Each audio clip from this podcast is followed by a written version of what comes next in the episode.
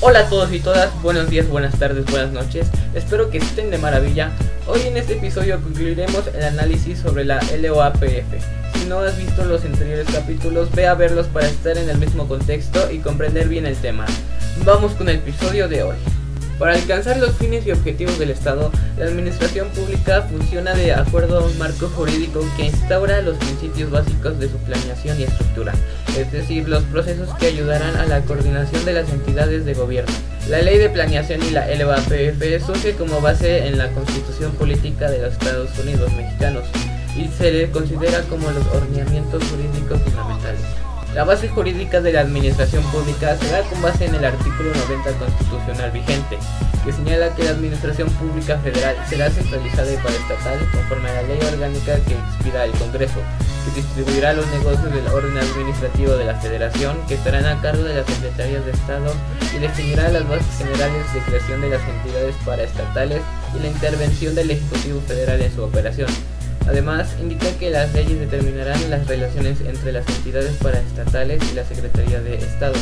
A este artículo se adicionó el 10 de febrero de 2014 la función de consejero jurídico del gobierno que estará a cargo de la dependencia del Ejecutivo Federal que, para tal efecto, establezca la ley. La evolución de la Ley Orgánica de la Administración Pública Federal está vinculada con la consolidación de las instituciones en México, incluida la conformación de las Secretarías de Estado.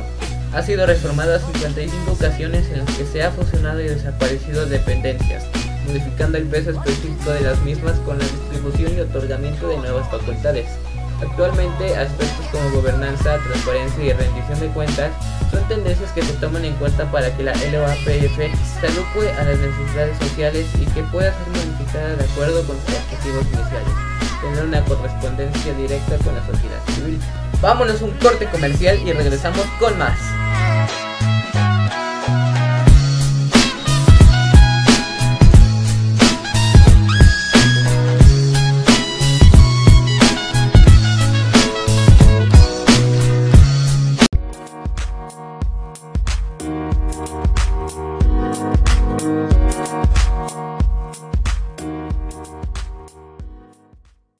La economía mundial sufre una fuerte récord como consecuencia de coronavirus.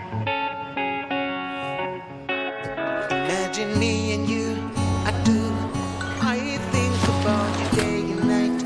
It's only right to think about the girl you love and hold her tight. So happy together. Detrás de cada compra que llega a tu puerta hay una economía entera poniéndose en marcha y nosotros estamos para ayudarla. Mercado Libre, codo a codo, hasta que llegue lo mejor.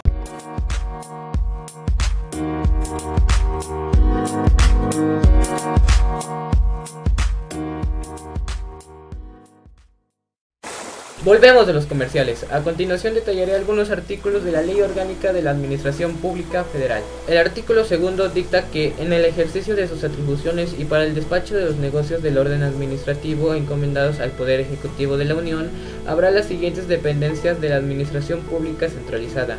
Secretarías de Estado, Consejería Jurídica y órganos reguladores coordinados en materia energética, a que hace referencia al artículo 28, párrafo octavo de la Constitución. Artículo séptimo. El presidente de la República podrá convocar directamente o a través del secretario de Gobernación a reuniones de gabinete con los secretarios de Estado y funcionarios de la Administración Pública Federal que el presidente determine, a fin de definir o evaluar la política del gobierno federal en asuntos prioritarios de la Administración, cuando las circunstancias políticas, administrativas o estratégicas del gobierno lo ameriten o para atender asuntos que sean de la competencia ocurrente de varias dependencias o entidades de la Administración Pública Federal. Estas reuniones serán presididas por el presidente o, si éste así lo determina, por el titular de la Secretaría de Gobernación. El jefe de la oficina de la Presidencia de la República podrá ser convocado a las reuniones de gabinete, por acuerdo del presidente. Artículo 18. En el reglamento interior de cada una de las secretarías de Estado que será expedido por el presidente de la República, se determinarán las atribuciones de sus unidades administrativas, así como la forma en que los titulares podrán ser suplidos en sus ausencias. Finalizando el tema, en mi opinión, la importancia de leer y conocer la existencia de estos documentos nos sirve para saber qué es lo que nos constituye, organiza y limita poder a nuestra persona. Saber qué leyes regulan ciertos campos es fundamental para no sufrir la violación de derechos y libertades de individuos, así como las limitaciones del Estado hacia la población. Esto para regular el poder que tienen los sobre nosotros. Pues por mi parte ha sido todo. Hasta aquí el podcast sobre la LOAPF. Espero que les haya gustado y que hayan aprendido algo nuevo sobre esta ley. Les deseo muy buen día, una buena tarde o noche y hasta la próxima. Bye bye.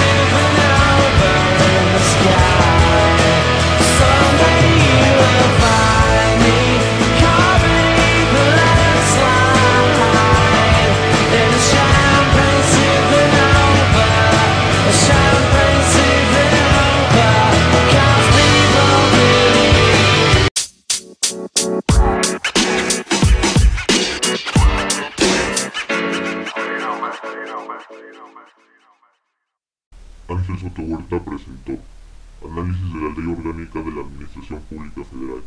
Finaliza. Gracias por ver.